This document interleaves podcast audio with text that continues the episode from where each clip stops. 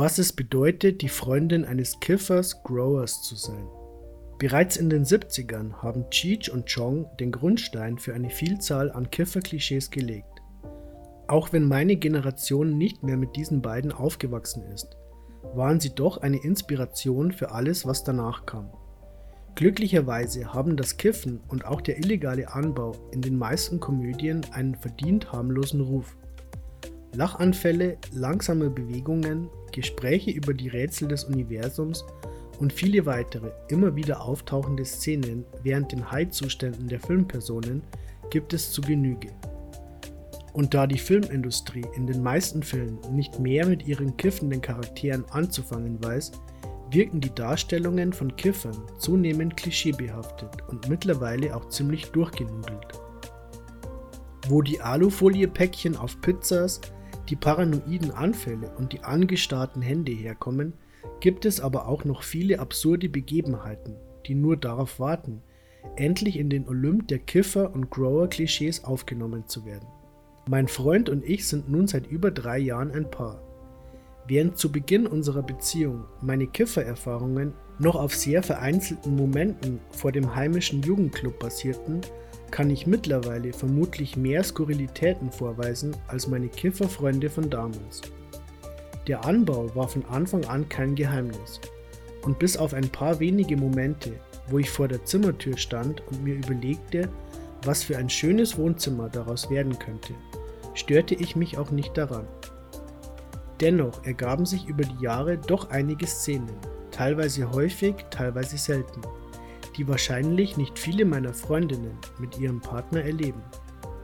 Erstens, das Gras verfolgt mich. Kiffen im Zimmer gehört nun mal dazu. Da ich selbst immer in meiner Wohnung geraucht habe und auch in einem Raucherhaushalt aufgewachsen bin, waren Fragen nach dem Geruch meiner Kleidung nie etwas Unbekanntes für mich. Natürlich hat meine Mutter nicht in meinem Kleiderschrank geraucht, aber als ich dann selbst anfing und die ersten Kippen in meinem Kinderzimmer rauchte, blieben natürlich auch meine Kleider vor dem Geruch nicht mehr verschont. Aber Gras riecht nun mal anders und das fiel nicht nur mir auf, sondern auch den Menschen in der Bahn oder in der Uni.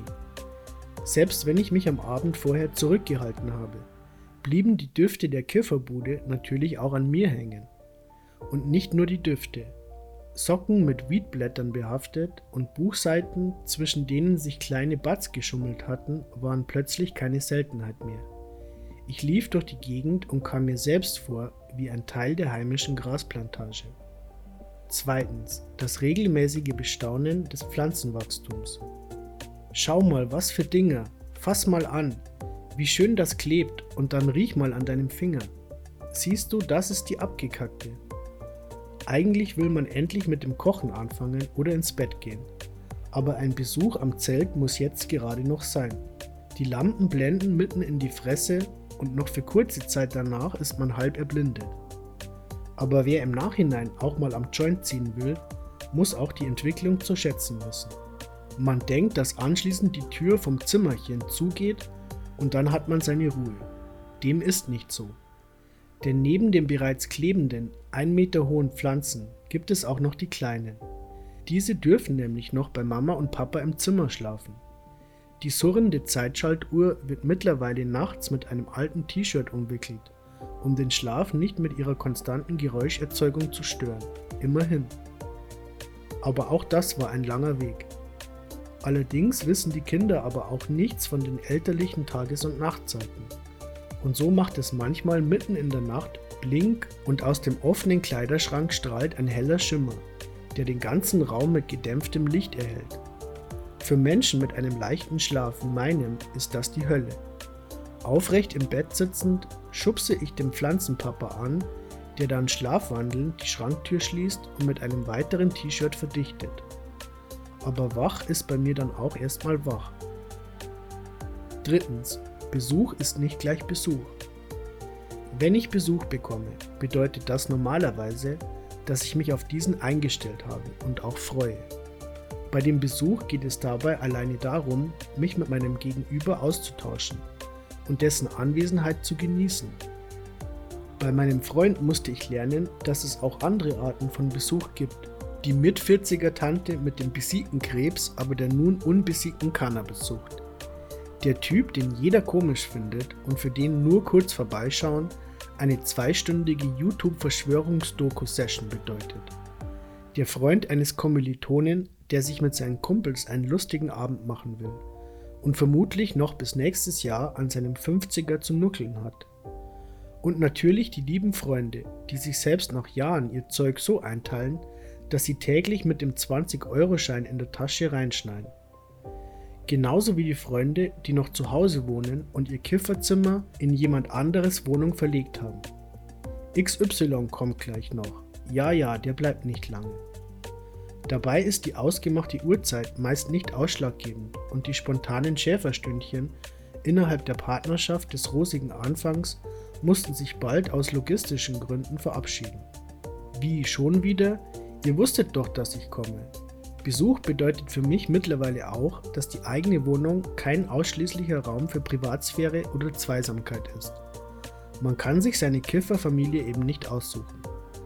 Dennoch gibt es natürlich auch immer wieder Mitglieder, über die man sich freut und die mehr als dieses eine Gesprächsthema zu bieten haben. Viertens, der aus Versehene Keks und seine Folgen. Dies ist eine einmalige Begebenheit. Es gab da mal einen Tag, da backte mein Freund Kekse. Einfach so. Kein zelebriertes Partybacken mit Spaß und Freunden, sondern mit einer seit zwei Monaten abgelaufenen Backmischung abends um kurz vor Mitternacht.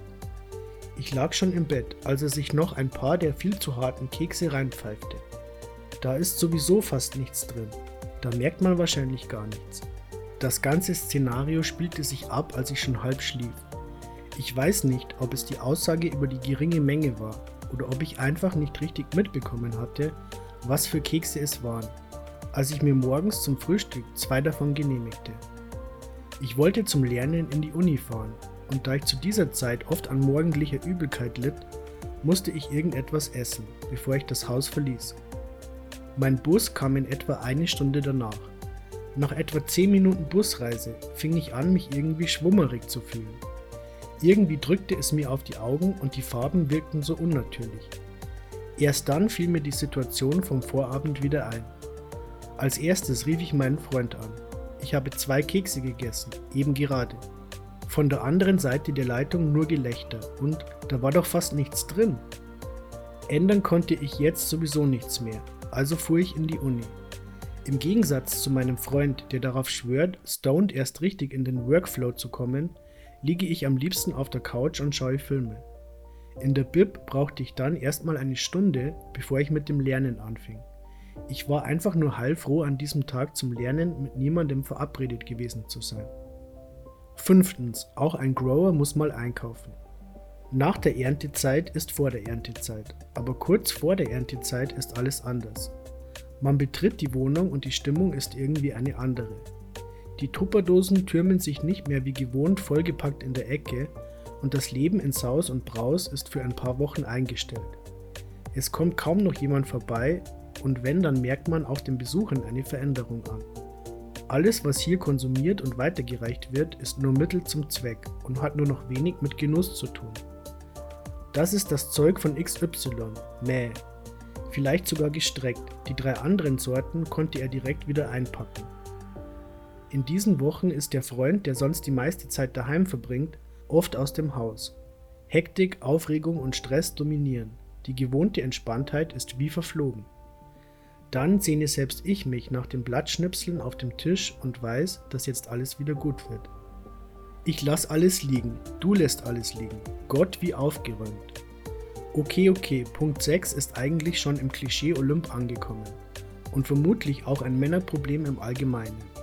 Ausnahmen bestätigen die Regel. Als Vollzeitkiffer zu leben, zumindest wenn die Freundin selbst keine ist, kann bei Zeiten den Verdacht wecken, dass es sich um einen ewigen Junggesellen handelt. Gesaugt wird meist nur mit Aufforderung, Staub gewischt eigentlich nie, genauso wenig wie geputzt.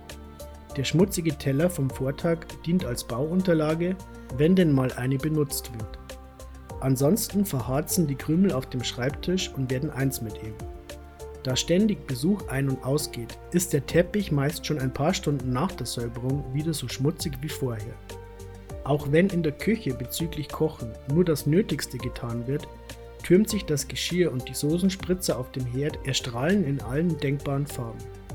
Eine Kifferbude ist eine Junggesellenbude und manch eine Frau hätte wahrscheinlich alleine wegen der Wohnungssituation schon nach wenigen Monaten das Weite gesucht.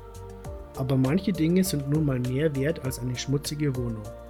Siebtens, die unterschiedlichen Schnorrertypen. Es gibt sie in allen Größen, Geschlechtern, Formen und Farben. Die Schnorrer. Kaum eine Bevölkerungsgruppe scheint in der Partygesellschaft so vertreten. Dabei kann ihre Vorgehensweise ganz unterschiedlich aussehen. Das scheue Reh pirscht sich an und nimmt all seinen Mut zusammen für ein Schultertippen. Dürfte ich mal am Joint kiffen? Originalzitat. Das Chamäleon sucht sich unbemerkt ein Plätzchen in der Runde und wenn es Glück hat, bekommt es einfach so den Joint weitergereicht. Der freundliche Labrador kennt den großzügigen Spender schon und schwänzelt mit einem bellenden Ich kenn dich, ich kenn dich, ich kenn dich um ihn herum. Der Labrador kann zwar nervig und etwas aufdringlich sein, aber er ist der einzige, der normalerweise als halbwegs sicherer Käufer gilt. Die Wespe kommt schon angeflogen, wenn sie nur von weitem dein süßliches Aroma erahnen kann. Die Wespe kann ein Freund sein, kann auch ab und an etwas kaufen, dann lässt sie dich aber nicht mitrauchen. Für deine Verhältnisse ist da jetzt eh zu viel Tabak drin. Und das stimmt dann meistens auch. Wenn sie etwas kauft, wünscht sie sich am liebsten noch Rabatt. Sie ist einfach dreist, nimmt sich von dir, was sie braucht und macht sich dann wieder vom Acker. Hast du gerade keinen Joint in der Hand, kann es sogar passieren, dass sie dich zum Bauen auffordert. Jeder, dem eine Wespe begegnet, sollte wild um sich herumschlagen und weg, weg, weg schreien. Sonst hilft da gar nichts. Zu guter Letzt die Katze. Mal schleicht sie um dich herum und betört dich, darf ich ein Zückchen? An anderen Tagen ist sie kratzbürstig und sagt dir, dass du endlich weniger kiffen sollst. Das kann dann zwei Stunden später aber schon wieder umgeschlagen sein. Sie ist nervig, aber auch schmeichelhaft.